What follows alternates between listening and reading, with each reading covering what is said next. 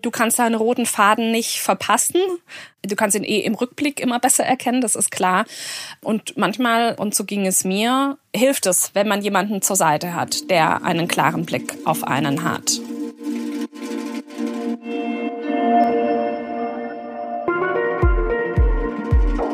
Heiliger Bimbam. Hallo und herzlich willkommen zum Heiligen Bimbam. Ich bin Rebecca Randack, die Gründerin vom Yoga-Blog Fuck Lucky Go Happy und unterhalte mich hier im Podcast mit Menschen, die ich interessant finde, über den Sinn und Unsinn des Lebens.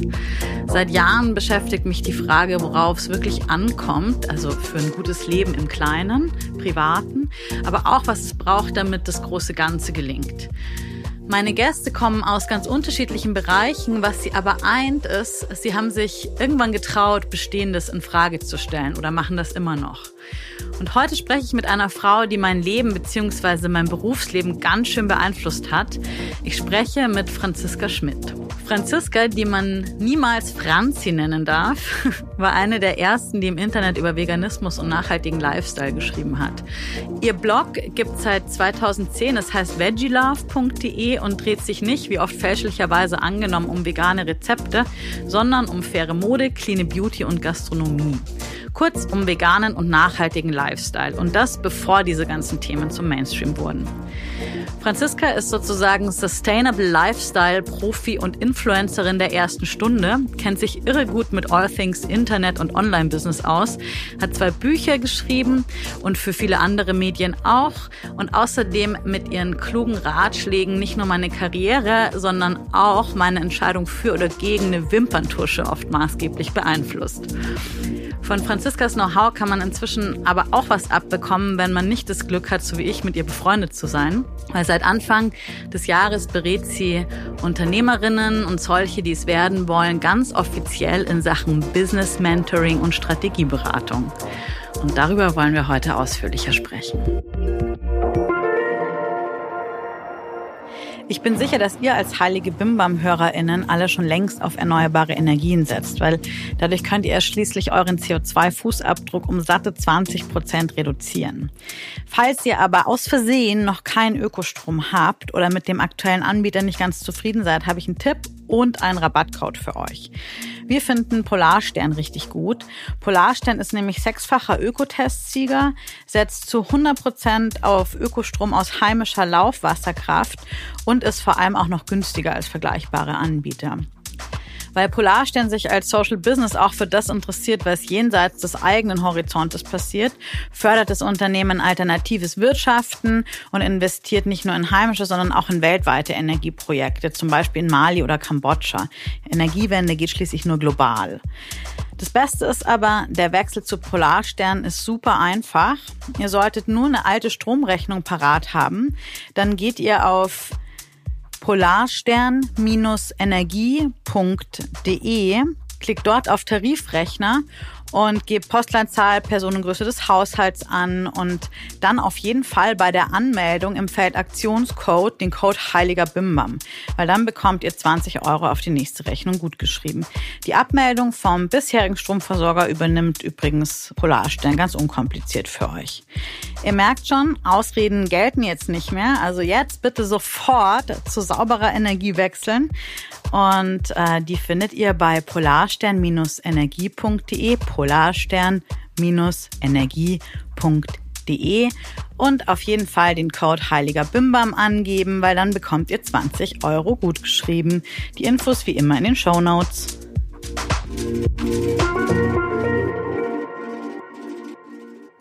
Franziska, wir haben letzte Woche drei Stunden telefoniert und ich habe immer noch so viel, was ich mit dir besprechen will. Ich freue mich so, dass du da bist. Hallo, liebe Rebecca. Vielen Dank für die Einladung. Ich bin sehr aufgeregt. Ich bin normalerweise nie aufgeregt. Du kannst mich auf eine Bühne stellen vor fremden Menschen. Das macht mir alles nichts aus.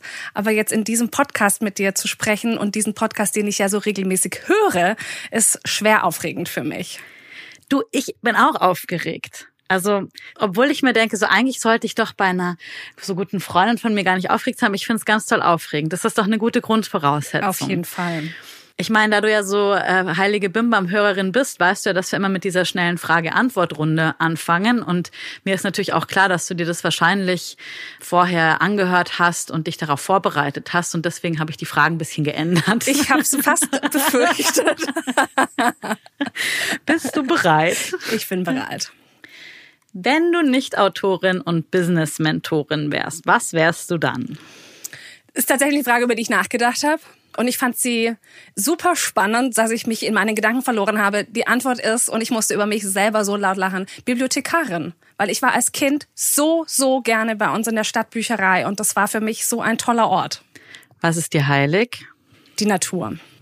Was würdest du gerne noch lernen? Fließend Französisch sprechen und eine Kamera so richtig gut zu bedienen. Welches Verhalten bringt dich richtig auf die Palme? Ignoranz, wenn jemand total ignorant ist, wenn jemand super unfair ist, ja. Was ist ein richtig guter Rat, den du mal bekommen hast? Dass alles sich äh, im Leben verändert und dass man sich selbst die wirklich einzige Konstante ist. Was glaubst du fehlt uns Menschen am meisten? Mitgefühl, Empathie und Solidarität. Welches Thema darf heute aus deiner Sicht im Podcast auf gar keinen Fall fehlen? Ich finde nicht mal so sehr Thema, weil wir reden ja wie immer, wenn wir miteinander sprechen, über berufliche ähm, Themen. Aber ich wünsche mir, dass wir auch genauso offen und genauso ähm, kicherig und ernst miteinander sprechen, wie wir das auch im Privaten tun. Ich glaube, das kriegen wir hin. Gut. So, Franziska, jetzt kennen wir uns schon seit 2013, 2014. Ich glaube 2013. Da reden wir gleich auch nochmal drüber, wie wir uns kennen. Aber erstmal, wie wird man einfach so ganz nebenbei mal kurz Business-Mentorin? Plötzlich gehe ich ins Internet und sehe auf Instagram, holla, wer she is. ja, ähm, ich wünschte, es wäre einfach mal so passiert. Ähm, das ist ja so ein bisschen der Fluch und Segen dieses Internets, dass man da plötzlich Dinge sieht und nicht sieht, was dahinter passiert ist, welche Wege es oft gebraucht hat, um dahin zu kommen oder nicht hinzukommen. Auf manche Dinge arbeitet man hin, manche passieren einfach. Und ich habe irgendwann angefangen, mich zu fragen, was kann ich eigentlich so gut und weiß gar nicht, dass ich das so gut kann, weil das für mich so selbstverständlich ist, dass ich das kann und so ging der Gedankengang natürlich nicht. Ich musste da mit ganz viel Hilfe von außen und natürlich auch Gespräche, die wir zusammen hatten, hatten mich darauf gebracht mit, das ist für mich so eine Selbstverständlichkeit, dass ich andere, ich sage jetzt einfach mal so ganz pauschal, gut beraten kann, dass ich das gar nie als was Besonderes gesehen habe. Ja, und daher kommt wahrscheinlich auch das, was ich dann so als Lässigkeit wahrnehme. Und ich kann das natürlich voll und ganz bestätigen. Und ich erinnere mich auch, ich bin das erste Mal auf dich aufmerksam geworden, bevor ich Fuck Lucky Go Happy gegründet habe und natürlich total viel in der ganzen Blogosphäre, wie man das damals noch nannte unterwegs war. Und da waren das einfach ja echt nicht viele. Ich habe halt natürlich alles im Internet recherchiert, was irgendwie im entferntesten mit Yoga und dem Lifestyle drumherum zu tun hatte. Und dann habe ich Veggie Love gefunden und war völlig geflasht. Und ich erinnere mich noch so, du hattest damals auch so ein Format, dann auch einfach, du hast über so einzelne Produkte geschrieben, die halt irgendwie nachhaltig waren und geil aussahen. Und dann gab es da irgendwie coole, weiß ich nicht, Juice-Kuren, was damals auch noch total neu war. Also du hattest auf jeden Fall immer diese neuen Sachen und ich war so völlig in Awe, weil ich dich halt irgendwie so cool fand. Und dann hattest du auch noch diesen roten Lippenstift und die coole Frisur und standest für diese ganzen wichtigen Themen. Und ähm, ich weiß ehrlich gesagt gar nicht mehr, wie es dann dazu kam, dass wir uns wirklich mal getroffen haben. Weißt du das noch? Ja, ich weiß es noch, weil ich war so, huch, was will sie von mir? Du hast mich angeschrieben, da kam mein erstes Buch kam da ähm, raus und ich wusste von Verklacki, ich wusste, dass es dich gibt und wir schwirrten da, glaube ich, auch so ein bisschen im Berliner Medien, Blogosphären, Kosmos so umeinander rum und dann hast du mich angeschrieben und ich weiß auch noch, wo wir uns getroffen haben und zwar in Neukölln, ähm, in Pellmell Und, das weiß ich auch noch. Und ich weiß auch noch, wo wir saßen. Manche Dinge kann ich mir echt gut merken, was ich gestern gegessen habe, who knows.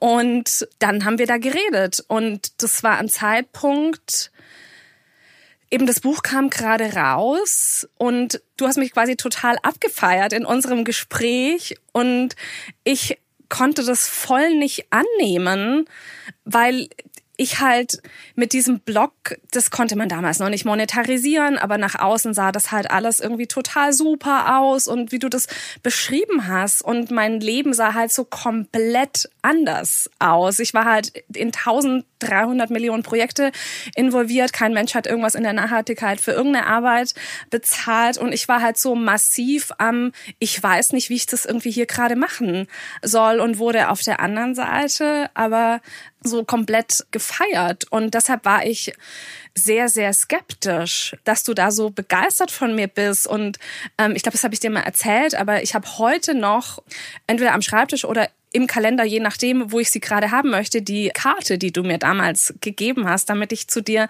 in eine kostenlose Yogastunde gehen kann. Und obwohl ich danach in Yogastunden war, habe ich diese Karte immer aufgehoben. Oh, das ist süß. Aber es stimmt, ich weiß auch noch, wo wir da saßen. Und wir haben ja tatsächlich damals auch schon über Business geredet, was wir bis heute regelmäßig machen, uns einfach austauschen. Also so, du bist ja auch immer die Frau, die ich anrufe, wenn ich mal einen Rat oder eine Einschätzung brauche. Und ich glaube, umgekehrt war das teilweise auch oft so oder ist so. Und damals hattest du ja auch noch einen festen Job als Community Managerin bei Peter, meine ich, ne?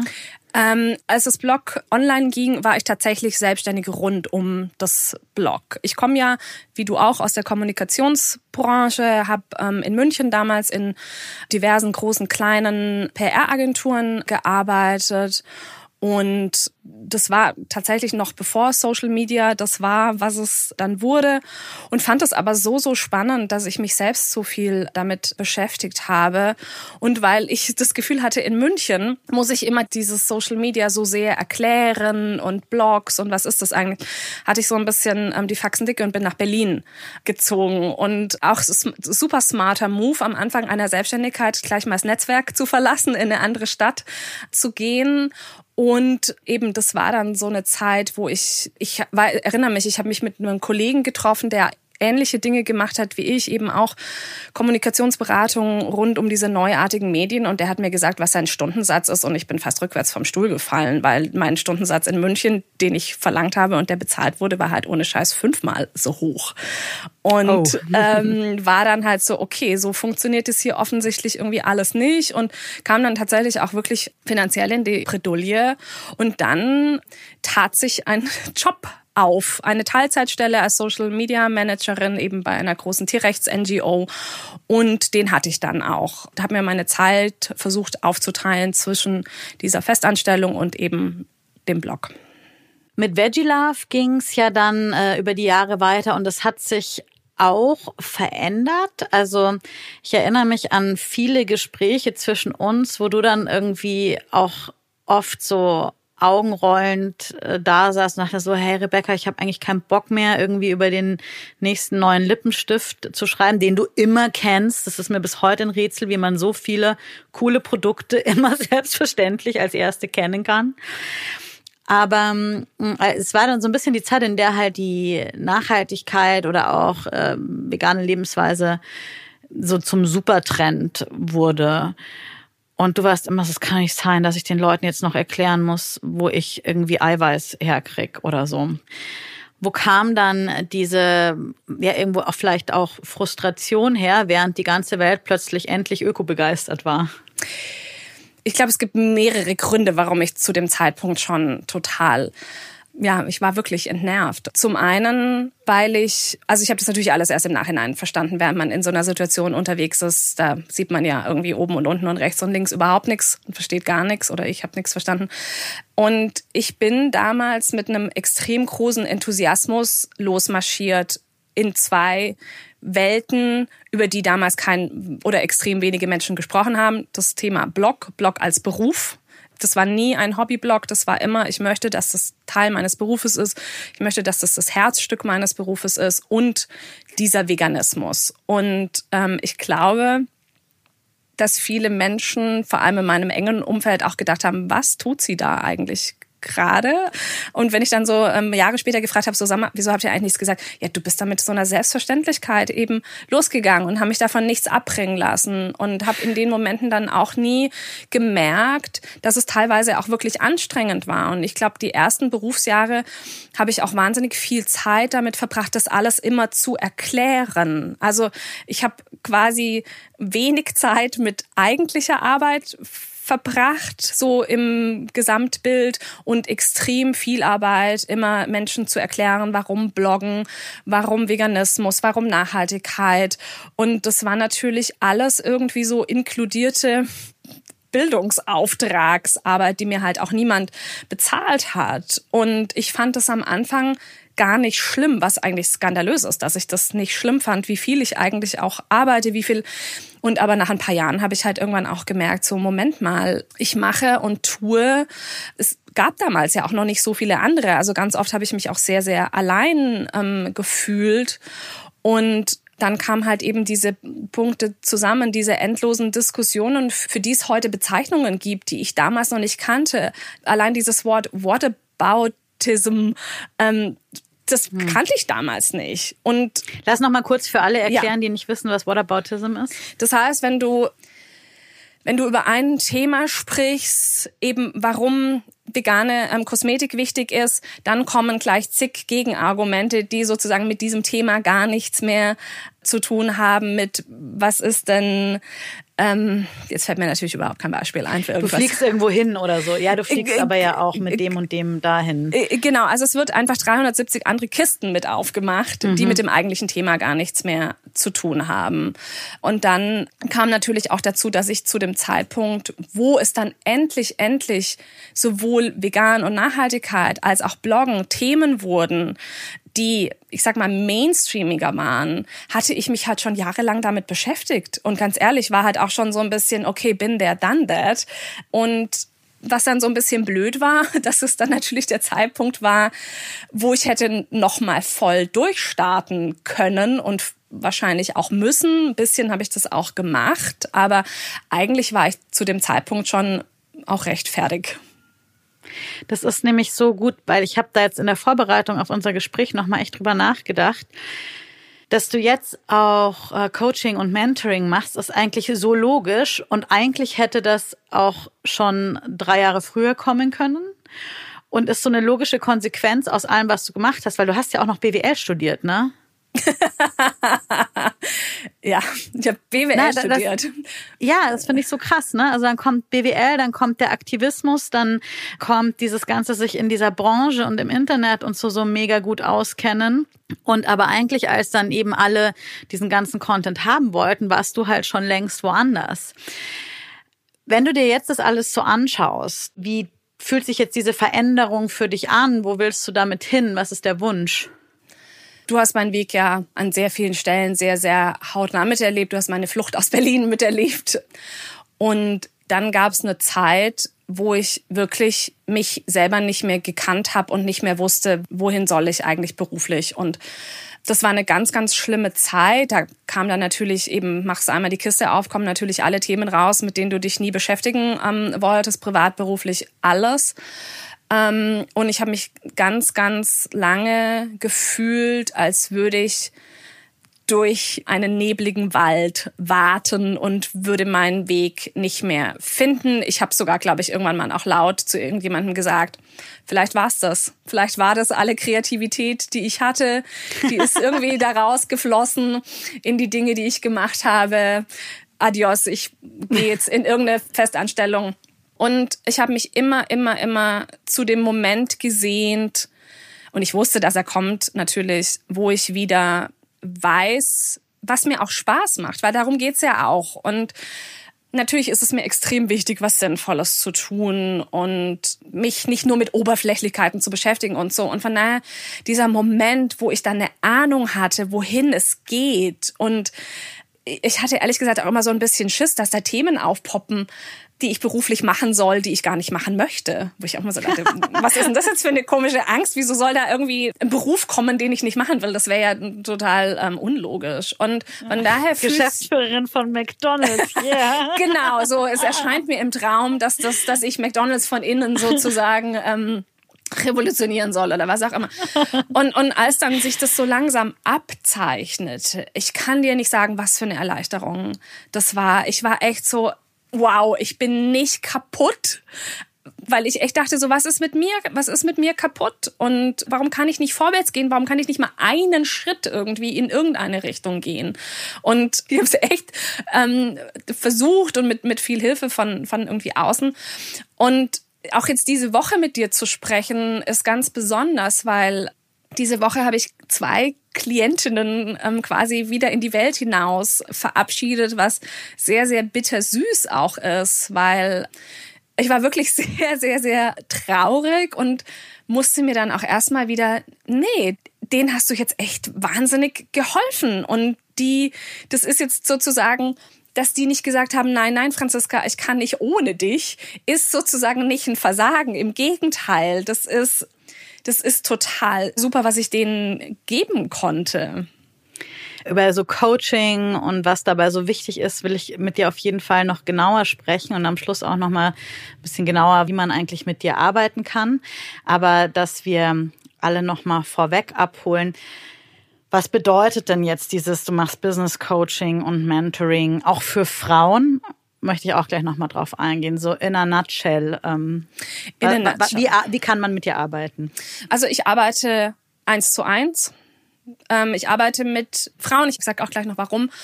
Und meistens sind das natürlich Situationen, also ich mache nur Business Mentoring, ich mache nichts in deinem Privatleben, mich interessieren nur deine Business-Angelegenheiten. Am besten ist wahrscheinlich mit einem Beispiel. Eben die beiden, die ich verabschiedet habe, gerade ähm, eine ähm, arbeitet an einem Buchprojekt, was jetzt ziemlich genau in einem Monat dann ähm, veröffentlicht wird. Und bei der anderen Klientin ging es um die nächsten beruflichen Schritte. Und was ich sehr, sehr gut kann, ist klar sehen. Das ich, stimmt.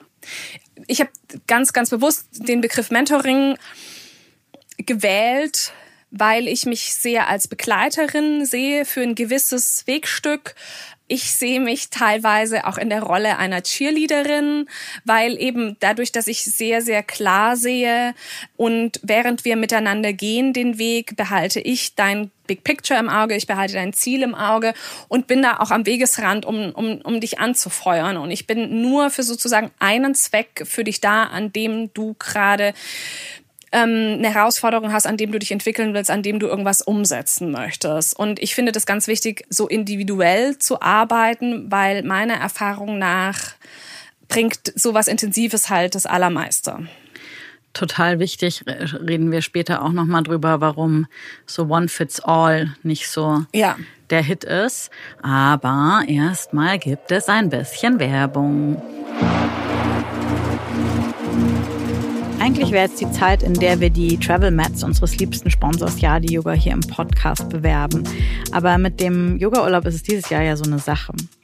Zum Glück gibt's auf yadiyoga.eu nicht nur Reise-Yoga-Equipment, sondern auch richtig gute Ausstattung fürs Üben zu Hause, auf die ihr natürlich mit dem Code Heiliger Bimbam auch 10% bekommt. Da wäre zum Beispiel die 5 mm dicke Jade Harmony, die es in super guten Farben gibt, oder die Fusion Mat, die mit 8 mm Stärke für richtig gute Polsterung sorgt.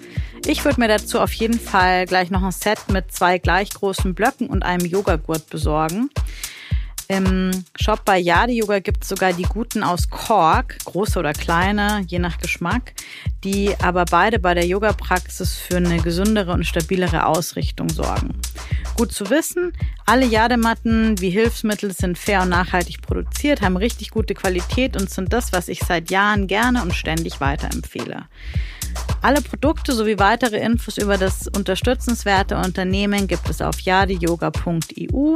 Dort einfach shoppen und dann beim Checkout an der Kasse Heiliger Bimbam eingeben. Dann gibt es die 10% auf alles. Den Link natürlich nochmal in den Show Notes.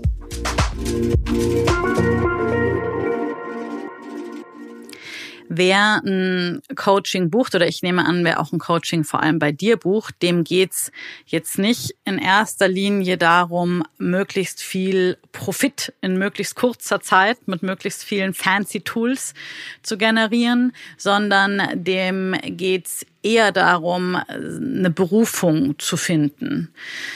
Gibt's das wirklich so, dass wir diese eine Berufung haben, die wir machen müssen?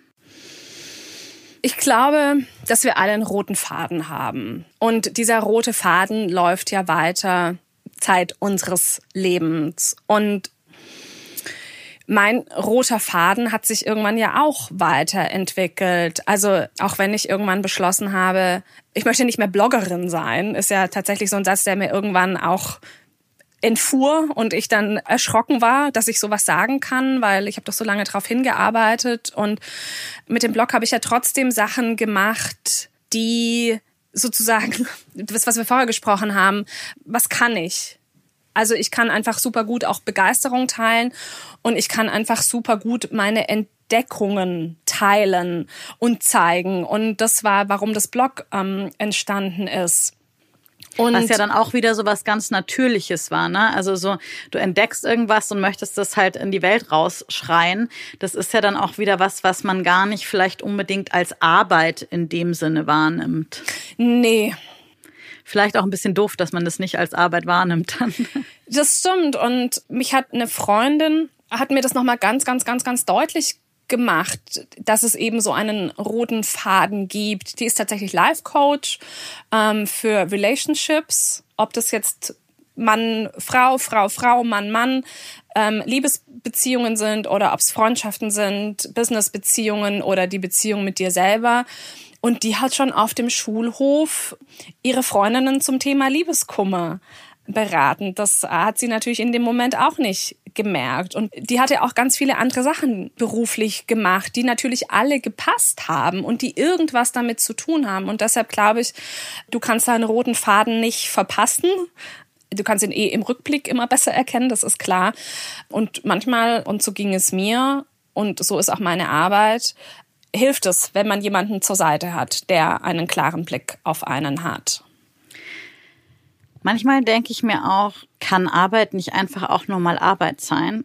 Weil ich meine, bei mir ist es ja auch nicht so. Also ich glaube, ich bin auch gar nicht tatsächlich fähig dazu, einfach in so eine Arbeit zu gehen, die mir eigentlich keinen Spaß macht, die aber einfach Geld bringt.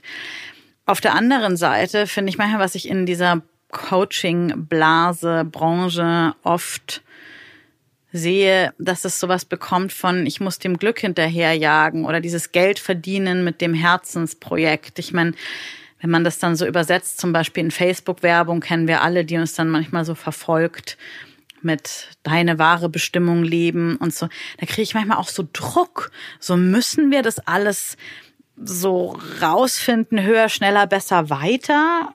Oder darf man nicht einfach auch noch mal ein bisschen für die Kohle sorgen?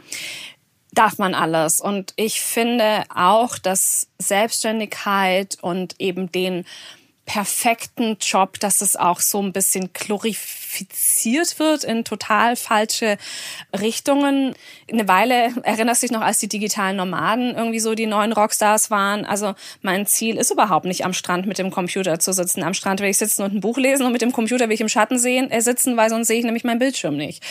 Ähm, Stimmt. Also ich kann ja nicht mal auf dem Balkon sitzen mit äh, meinem Laptop, weil ähm, ich da nichts mehr sehe. Also von daher, und das finde ich so ein bisschen das, das, das Tricky, was uns da draußen in der Welt irgendwie immer ähm, suggeriert wird. Und eine Festanstellung oder Geld, das ist ja alles nichts, nichts Böses. Und manchmal darf das, was einem Spaß macht, darf auch einfach das sein, was einem Spaß macht. Und wenn man möchte, daraus beruflich was zu machen, wunderbar. Wenn man das gar nicht will, sondern einfach nur Spaß daran haben möchte, ist das auch ganz wunderbar, weil gerade im, wenn wir beim Thema Bloggen bleiben, gerade im Bereich Bloggen, war ich früher, weil ich natürlich da dann auch immer so, ich will das, ich will das, ich will das, vielleicht auch so ein bisschen verbissen war. Ich habe das gar nicht verstanden, warum jemand eigentlich einen Hobbyblog haben möchte. So. Und die waren aber, nee, mir macht das Spaß und, und meinen Beruf habe ich ja woanders.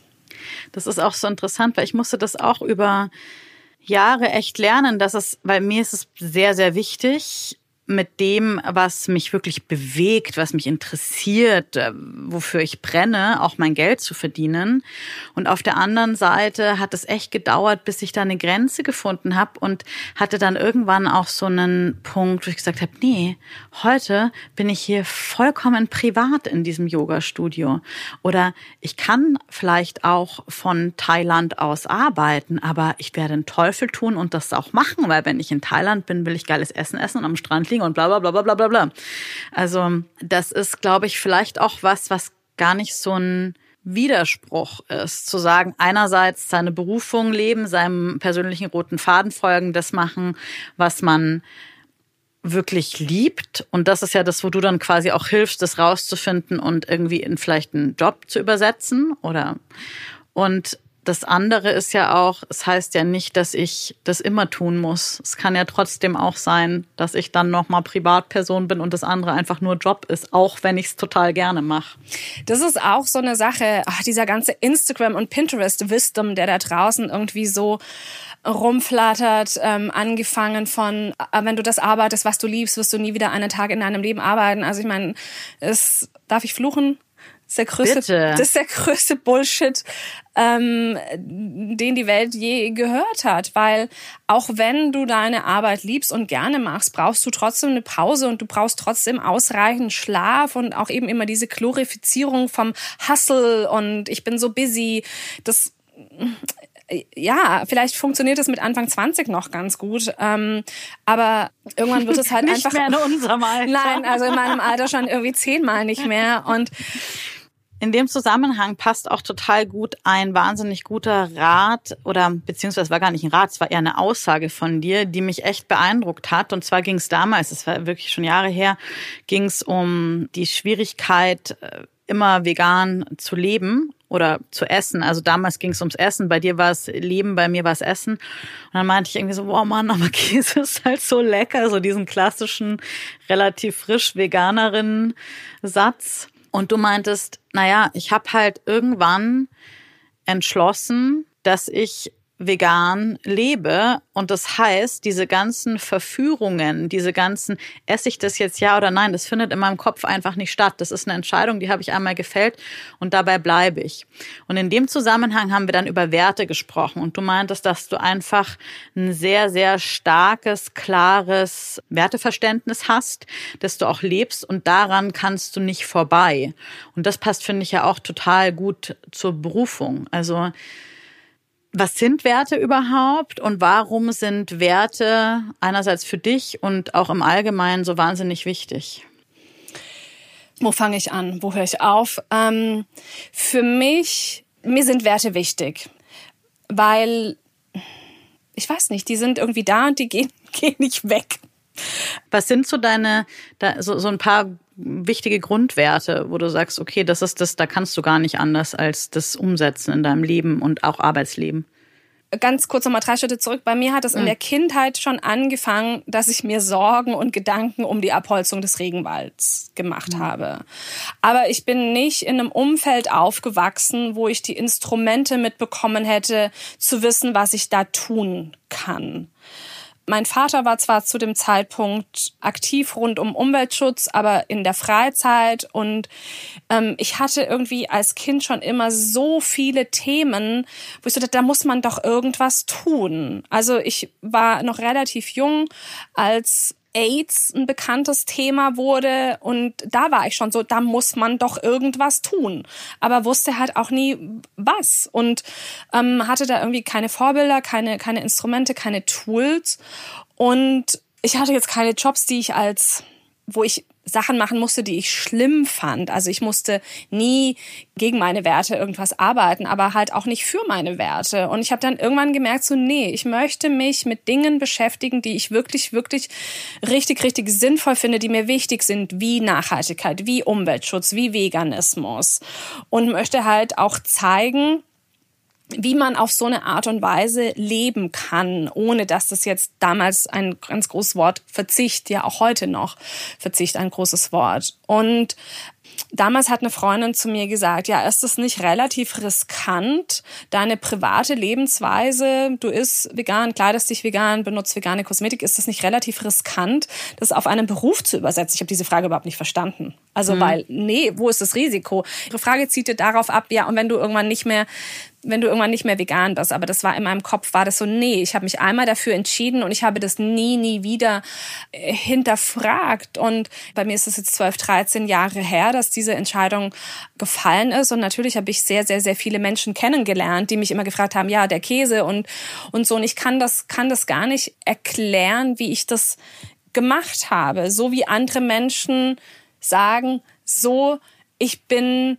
Hochleistungssportlerin, habe ich mich offensichtlich irgendwann entschieden, dass diese Werte, die ich sozusagen privat habe, dass ich die auch beruflich haben möchte. Und für mich gibt es da auch keine Unterscheidung zwischen beruflich und privat, weil ich möchte nicht für Mitunternehmen arbeiten, wo keine guten Löhne ge ge gezahlt werden und möchte mit den Menschen, mit denen ich arbeite, in einem fairen Austausch miteinander sein. Ich möchte auf Augenhöhe sein. Ich möchte, ich finde Transparenz ganz, ganz wichtig. Plus halt, ähm, ja, ich sage jetzt mal diese ganze Nachhaltigkeitskiste. Ähm, Und Nachhaltigkeit war sehr, sehr lange, vor allem mit der Arbeit rund um das Blog, war das so das Haus.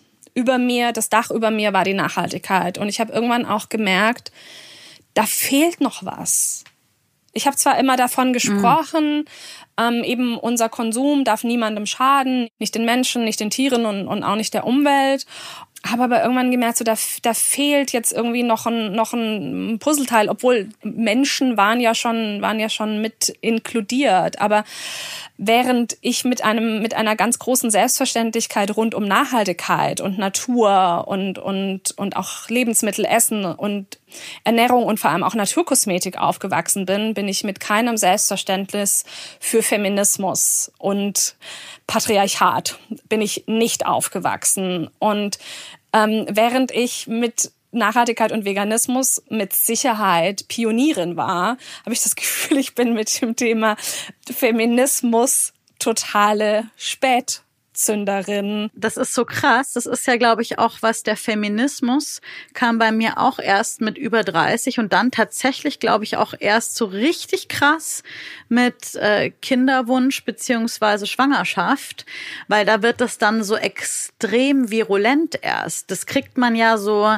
Ende 20 noch gar nicht so mit, zumal wir uns damals ja auch schon in einer Bubble bewegt haben, in der das äh, nicht so auffällig war. Das finde ich eigentlich logisch, dass das spät kam. Oder hast du eine andere Erklärung dafür? Also eine Erklärung ist natürlich, dass wir natürlich auch in einer Welt leben, die am Ende vom Tag auch für uns Frauen vielleicht gar nicht so ausgerichtet ist und wir einfach auch so daran gewöhnt sind, dass es auch sehr schwer ist, mal so diesen Vorhang so ein bisschen zurückzuziehen. Und wenn du ihn dann halt auch einmal aufgemacht hast, ist es halt auch wirklich sehr, sehr schwer, dann plötzlich irgendwie wegzuschauen. Medizin, die, die nur an, an Männer ausgerichtet ist und, und Frauen wird das unerforschte Wesen irgendwie ähm, sind, plus natürlich irgendwie zu diesen ganzen patriarchalen Strukturen im, im Berufen und, und solche Dinge. Und ja, in der Nachhaltigkeit, in der ich mich ja sehr lange, sehr, sehr tief bewegt habe, ist man irgendwie alle, wir sind alle miteinander Freunde, wir arbeiten für die gute Sache. Und ich sehe auch jetzt erst im Rückblick, welche Strukturen es auch da gibt, gerade in diesem Bereich Influencerinnen, finde ich, ist in das System ja auch irgendwie eingebaut, dass vor allem sehr, sehr junge Frauen auf eine gewisse Art und Weise auch beruflich, vor allem in der Nachhaltigkeit, sehr, sehr ausgenutzt werden. Das ist so heftig. Das ist ja auch wirklich ein Thema, über das ich mich lange, sagen wir, gewundert habe. Weil oft ist ja die gemeinsame Begeisterung für die gute Sache muss schon Lohn genug sein. Also wir retten zusammen die Welt und dass du einen kleinen Tropfen auf den heißen Stein gibst, ist dein Lohn für deine Arbeit.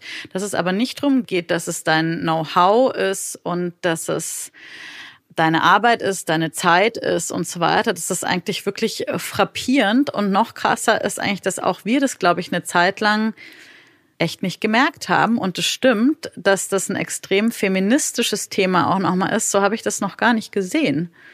Weil es sind tatsächlich meistens Frauen. Das sind total anschaut. viele Frauen. Und also jetzt mal ganz runtergebrochen, ich wurde immer extrem viel um beruflichen Rat und Input gebeten. Also seit ich mich öffentlich auf irgendeine Art und Weise bewege durch das Blog. Und habe quasi immer rechts und links schon Unternehmen beraten. Und habe wirklich ganz lange gebraucht, bis ich das verstanden habe.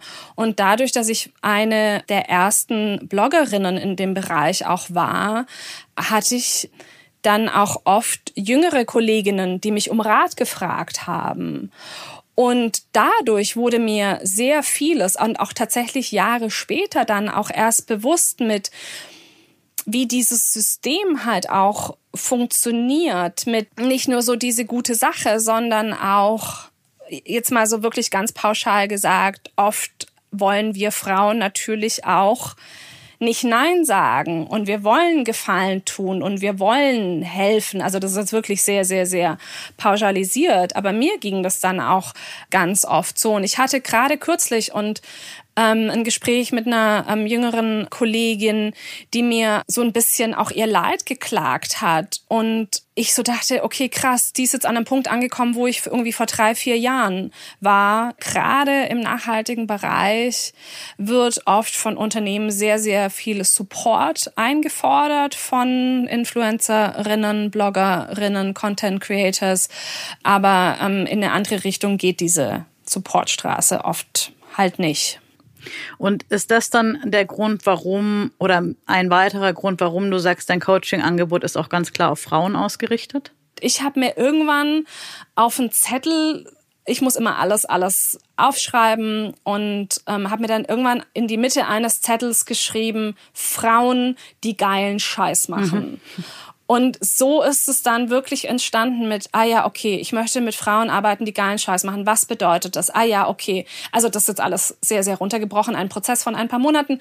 Okay, Business Mentoring. Okay, für Frauen, die geilen Scheiß machen. Okay, ich will auch weiter schreiben. Wie sieht es aus? Okay, Frauen, die geilen Scheiß machen. Also das ist jetzt so mein, mein, mein Leuchtturm ähm, sozusagen. Und ähm, die Frauen, mit denen ich in der Vergangenheit und aktuell arbeite, die Frauen, die machen tolle Sachen. Und manchmal weiß man das ja nicht von sich selber, wie toll das ist. Und ich ähm, habe inzwischen gemerkt, das ist auch ein ganz, ganz großer Teil meiner Arbeit, nochmal wieder zu spiegeln, was sie da eigentlich machen. Das ist auch so wichtig. Das machst du ja auch äh, bei mir auch immer wieder, dass wenn ich mir denke, so ja, pff, naja, ich mache halt das, was ich jeden Tag irgendwie so mache.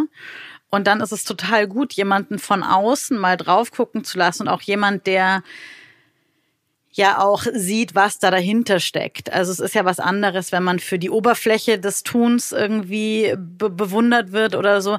Aber du siehst ja auch, du weißt ja, was äh, bei allem, was beruflich da rauskommt, äh, im Hintergrund passiert. Und das ist total äh, wichtig, dass man das zwischendurch irgendwie gesagt kriegt, so hey, ähm, du reißt da wirklich was. Das ist wichtig für andere Menschen, weil das verliert man ja selbst so man verliert es total und ich muss mir da nichts ausdenken. Ich muss, weißt du, ich schaue die an und die erzählen mir, was die machen und ich sehe das dann. Das klingt jetzt so ungläubig. Naja, ich glaube, du äh, hast einen ich, ganz ja. großen, also zumindest ist das aus meiner Perspektive so, du guckst da halt drauf und kannst es halt so im Ganzen erfassen und ziehst vor allem, weiß ich nicht, das Gold, das eine Person vielleicht in sich hat und dessen sie sich gar nicht bewusst ist und hilfst dann, das rauszubringen. Ich finde, das ist gut. Definitiv. Und, und wenn wir ähm, eben, was du gesagt hast, woher kennst du immer den neuesten Lippenstift? I don't know. Ich kenne den halt. ne, der, weißt du, ja, das, ich, ich sehe den irgendwie und dann nehme ich den wahr. Und, und genauso ist es jetzt ein bisschen, so ist es auch mit der Arbeit mit den Frauen. Ich helfe denen auch, auch wenn es um die konkrete Arbeit an einem Projekt geht, wie eine Klientin schreibt ein Buch. Trotzdem ist da irgendwie noch immer inkludiert mit, ich helfe ihr zu sehen, welchen, an welchen Schatz sie da eigentlich beruflich mit sich rumträgt, nicht auch über dieses Projekt hinaus. Okay, lass uns nochmal ausführlicher über Business Coaching reden. Ich finde, das ist eine richtig gute Idee, weil ganz oft ist es ja so, dass man das Gefühl hat, man wandert durch den Nebel, wie du das beschrieben hast schon, oder man hat hunderttausend Ideen gleichzeitig, da bin ich so eine Kandidatin, aber so richtig zu Potte und zur Umsetzung äh, komme ich dann nicht.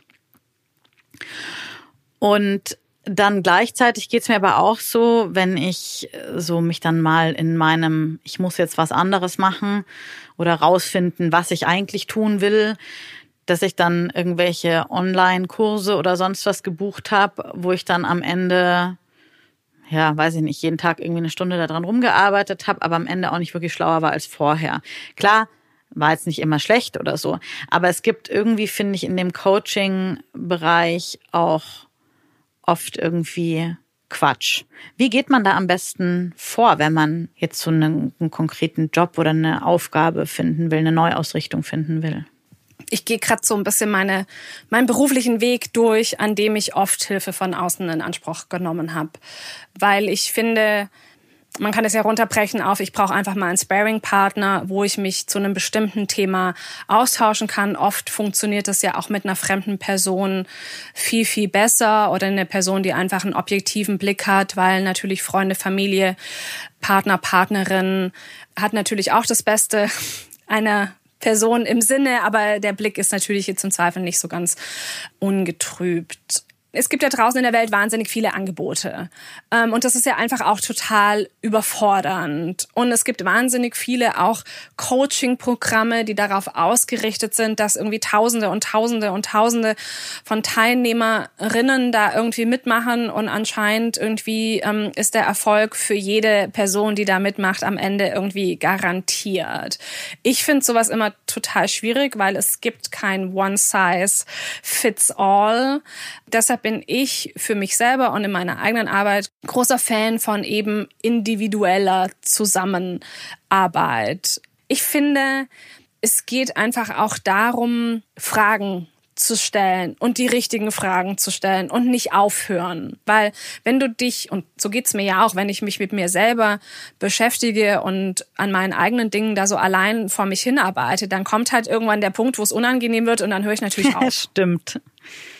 Und dann stellst du quasi als Coach oder als meine Coach, stellst du mir dann diese Frage und sagst, hm, legst du ein bisschen den Finger in die Wunde und sagst, du, da guck mal hin. Ich stelle auf jeden Fall Fragen. Ich erzähle auch immer ganz viel. Und es ist halt auch immer dieses, ich finde immer, das ist der Zauber des Gesprächs. Wenn eine Person für dich da ist, für dein Anliegen, das kann oft so viel verändern, wenn du kein schlechtes Gewissen haben musst, weil du dauernd deine beste Freundin irgendwie mit einem Thema belatscherst, die das vielleicht gar nicht so empfindet. Und du weißt, so geht's mir immer, da weißt, da ist eine Person, da, die hilft dir bei deinem Anliegen XY. Das ist, das allein schon ist eine große Erleichterung und dann hast du noch jemand, die im besten Fall die Arbeit gut macht und du hast ja auch damit ganz viel Verbindlichkeit, weil das ist ja auch so eine Sache. Selber fällt man ja dann oft rechts und links irgendwie ähm, wieder von seinem Plan ab, aber wenn du sagst so, hey, ich möchte mich umorientieren oder ich möchte jetzt endlich diese eine Sache umsetzen, von der ich schon so lange rede, dann weiß das plötzlich eine Person. Und dann fragt die dich auch jede Woche. Und? Wie läuft's? Kann ich dir was helfen? Und das ist, glaube ich, auch so ein bisschen so, können wir mal drüber reden. Das, was wir ja auch machen. Ja, das stimmt. Und das, äh, ich bin auch äh, Fan davon, dass das jemand Unabhängiges ist, weil klar, zu meiner Freundin kann ich jetzt sagen, wie ich zum Beispiel jetzt vor diesem Interview hier, ey du, ich brauche noch eine halbe Stunde länger, können wir eine halbe Stunde später sprechen. Das hätte ich jetzt bei jemandem, den ich vorher überhaupt nicht kenne, natürlich nicht gemacht, weil es ja mega unprofessionell ist. Und insofern finde ich, ist es schon auch gut, wenn man sagt, man bezahlt auch jemanden für seine Leistung und hat dann auch kein schlechtes Gewissen zu sagen, so, äh, ich brauche deinen Rat, ich brauche deine Hilfe. Eben im Gegenteil, wenn du jemanden dafür bezahlst, dann darfst du diese Person ja auch nutzen. Und eben, ich sage das auch immer, bitte nutz diese Zeit ja. mit mir und frag alles und besprich alles, was du schon immer besprechen und fragen wolltest. Dein Coaching-Angebot ganz konkret. Wie hast du das strukturiert und wie arbeitest du mit den Frauen dann? Was gibt's da für verschiedene Möglichkeiten?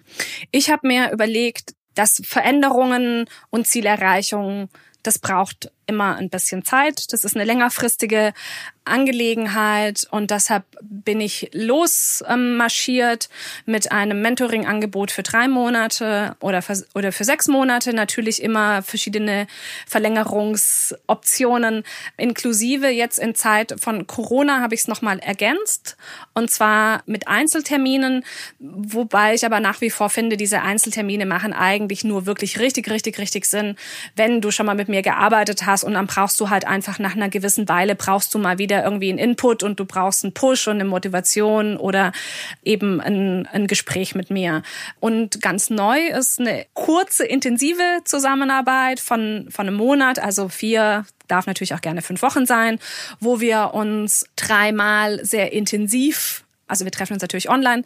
Ähm, da treffen wir uns sehr, sehr intensiv. Das hat jetzt auch gerade die erste Kundin durchlaufen. Das war auch wirklich ein super intensiver Prozess, den sie da hatte, aber jetzt hat sie es halt quasi erledigt ähm, und kann jetzt alleine ihr ging es ganz viel um die Klarheit für die nächsten Schritte und sie wusste nicht genau, sie weiß, was sie beruflich ist, aber sie wusste nicht genau, was ihr Fokus ist. Und das weiß sie jetzt. Und jetzt kann sie dem wieder nachgehen. Ich verrate jetzt noch was über dich, was ich weiß, was du nicht verraten würdest. oh Gott. Wir reden ja hier öfters auch über Spiritualität und Yoga und so. Und so sehr du die absolute Business Pro bist, so äh, sehr schlägt in deinem Herzen äh, das Spirituelle. Und äh, du stimmst dich vorher quasi auch auf die Coaching-Sessions ein, auch wenn die online passieren. Du hast oft irgendwie Öl in deinem Diffuser, also ein Aromaöl und du ziehst eine Karte um so im Hintergrund ein bisschen eine, weiß nicht, eine, eine Stimmung zu kreieren. Warum das? Wie das? Oh, ich war noch das Telefonat, als ich dir das erzählt habe. Ähm, und du dann noch zu mir gesagt hast, hm, ich weiß nicht, ob ich das an deiner Stelle laut sagen würde. ja, aber ich bin ja auch okay. immer die, die sagt, bloß kein ESO-Bullshit. aber in ja, deinem Fall finde ich, ist es was anderes, weil das ist ja eher was, ähm, also bei mir kommt es so an, dass du dieser Coaching-Session damit eine ganz besondere Wertigkeit gibst, ohne dass es in irgendeinen esoterischen Firlefanz irgendwie äh, abdriftet. Deshalb habe ich es erzählt. Meine Klientinnen wissen das tatsächlich nicht, jetzt ähm, wissen sie es. Für mich ist es auch ein Ritual. Für mich ist jeder Termin, ob das jetzt wirklich eine lange Session ist oder ich habe auch zwischendurch so kurze Check-in-Sessions, wo wir wirklich auch nur ganz kurz uns treffen und sprechen. Da stimme ich mich auf jeden Fall ähm, immer ein. An meinem Schreibtisch stehen eh wahnsinnig viele ätherische Öle. Aromatherapie ist ja auch so ein Thema, was mich schon ähm, sehr lange begleitet. Und ich habe angefangen, immer zwei Karten zu ziehen. Eine Karte für mich so, welche Energie hilft mir für dieses Gespräch und die andere Karte ist tatsächlich für die Klientin so, was braucht die Klientin und die liegen dann super unauffällig ähm, neben meinem äh, Rechner. Ähm, Gegenseite bekommt es nicht mit. Und was ich auch mache, und das würde vielleicht auch viele ähm, überraschen, die noch nicht mit mir gearbeitet haben, bevor wir überhaupt loslegen mit so einer Session, da atmen wir erstmal kurz zusammen. Finde ich super. Und weißt du was, jetzt verrate ich auch noch was. Ich habe vor unserer Podcast-Aufnahme hier, habe ich auch ein bisschen Aromaöl in der Luft versprüht. Ich habe nämlich erst Space Clearing versprüht und dann noch Kraft tanken, um mich einzustimmen. Habe ich aber noch nie gemacht, nur bei dir jetzt. Echt? Ich habe es natürlich auch gemacht. Welches hast du Klar. benutzt? Ich bin ähm, seit letzten September ist bei mir im Dauergebrauch eine Duftmischung namens Sommer. Sonne und von der kann ich gar nicht Und die hast kriegen. bestimmt dir auch irgendwie selber angemischt, weil du ja nebenbei auch noch ähm, ausgebildete Aromatherapeutin bist. Leider noch nicht ganz fertig ausgebildet. Nee, ich habe sie nicht selber gemischt, die ist ähm, die ist fertig. Ich könnte die, diesen Duft könnte ich selber auch nicht ähm, perfekter, weil es riecht wirklich wie der Name sagt nach Sommersonne, oh, ganz zitrisch frisch. Toll. Ich glaube, das brauche ich auch. Also ich werde auf jeden Fall nochmal in den Show Notes alles verlinken, wie jetzt äh, die Zuhörerinnen, die jetzt denken, hey, irgendwie mal so eine Session mit Franziska oder mehr Infos, das muss irgendwie sein. Trotzdem aktuell findet man dein Angebot wo? Man findet mich unter meinem Namen Franziska Schmidt nur mit d.de ähm, also franziskaschmidt.de. Und man findet mich natürlich auch auf Instagram. Da ist es Unterstrich und dann Franziska Schmidt, auch nur mit D. Also von mir hiermit auch nochmal die große Empfehlung. Ich glaube, ohne Austausch mit Franziska würde ich heute nicht an dem Punkt stehen, wo ich heute berufsmäßig stehe. Und ich schätze das auch sehr, sehr, ähm, dass das auch weiterhin einfach möglich ist und auch, dass du meine Freundin bist. Aber trotzdem zum jetzt gleich losstarten oder vielleicht nach dem Hören der Folge eine Sache, die oder eine Frage, die immer hilft oder die bei um die man bei dir nicht drum rumkommt, auf der jetzt die Zuhörerinnen noch ein bisschen rumkauen können. Es gibt zwei Dinge, die man selbst relativ einfach tun kann. Zum einen sich selber zu überlegen, wofür kommen andere Menschen zu dir? Worum bitten sie dich um Rat? Was ist so das Thema, zu dem viele Menschen privat wie beruflich deinen Input, deinen Rat möchten.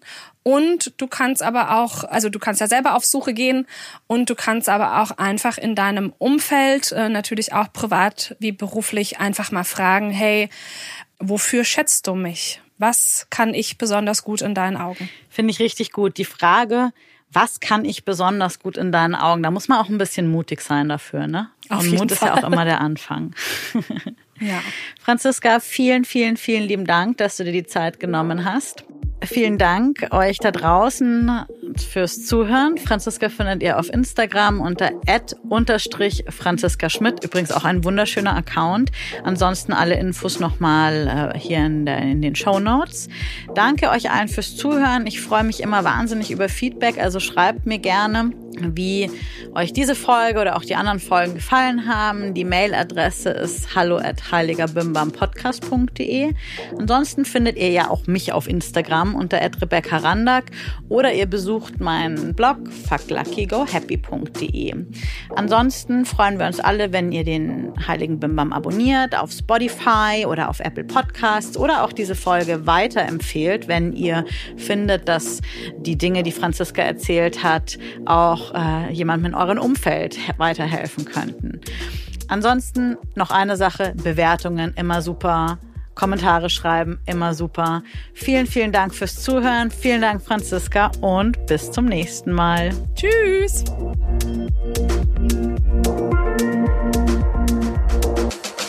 Ein Podcast von Fuck Lucky, Go Happy in Kooperation mit Ikone Media. Moderation Rebecca Randack, Redaktion Ikone Media. Alle Informationen unter heiligerbimbampodcast.de.